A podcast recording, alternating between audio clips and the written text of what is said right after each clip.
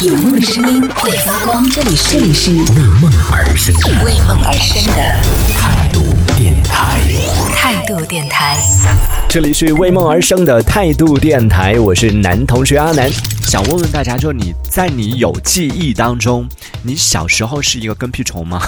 就会跟爸爸比较跟得多一点，还是跟妈妈比较跟得多一点？会经常跟在谁后边跑呢？就我是后来听说的，自己是多多少少有那么一点点的小印象，诶，好像是有那么回事儿，但真的不太记得清了。就我爸妈说我小时候是属于那种特别黏我爸的类型，就每一次这个在家里面看着电视啊什么的，我爸一站起身，我就马上问爸爸你要去哪儿？然后呢，每一次我妈比如说要出去什么有什么事情啊，就出门的时候一开门我就说妈妈再见。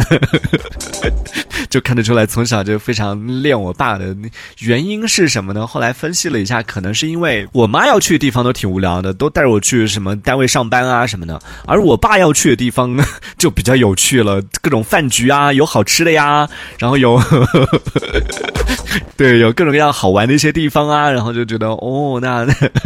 好像爸爸比较会玩，然后呢，就小时候可能就比较喜欢喜欢黏着老爸，所以想问问大家，你小时候有没有这样这样的记忆，就是比较黏人的这种记忆？风轩他说，他说他说我小时候呢都是跟着我姐比较多，跟父母比较少一点哦，所以家里面还是要有两个比较好，比较有伴。刚好呢，最近也是听到了有一个场景，哇，听到的时候真的瞬间就觉得好可怜哦，独生子女。虽然我自己也是独生子女啊，但是听到有朋友在分享的这个经历，就是说自己家里面的小朋友，就在大家分享说要一个还是两个的这个问题的时候，就有一个爸爸哦，是一个爸爸，就说他自己带着孩子的时候，有一天他儿子可能啊，就是四五岁、五六岁的样子啊，还是很小的，很很呆萌的那个样子。然后这个爸爸呢，自己在厨房里边做饭，然后小朋友呢就在这个呃屋子里面、客厅里面看电视。然后就算是看电视，想说哎，小朋友嘛，只要看电视就会聚精会神的，就不会觉得好像啊有别的一些事情会打扰到他，或者是不听话、吵闹什么的。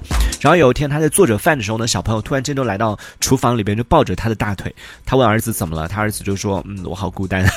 就一个人看电，一个人看电视没伴，就让爸爸要来陪自己，要么就是自己来陪爸爸。哇，在那一刻就好有一个冲动，想说马上立马 给他生老二。可能那天妈妈也没在家啊，就可能妈妈还没下班什么的，一个人带小孩的时候，小孩一个人看电视，小朋友看动画片都会觉得孤单，就可想而知这个独生子女有多孤单了。哇，这样一想就觉得啊，心疼的抱紧了同样是独生子女的自己。我小时候都是怎么度过那么多孤单的夜晚的？都是怎么样一个人熬过来的？还真的是小时候经常会想说，如果自己有一个这个兄弟姐妹的话，那可能会好一点，就会比较……嗯，很多年前吧，曾经有跟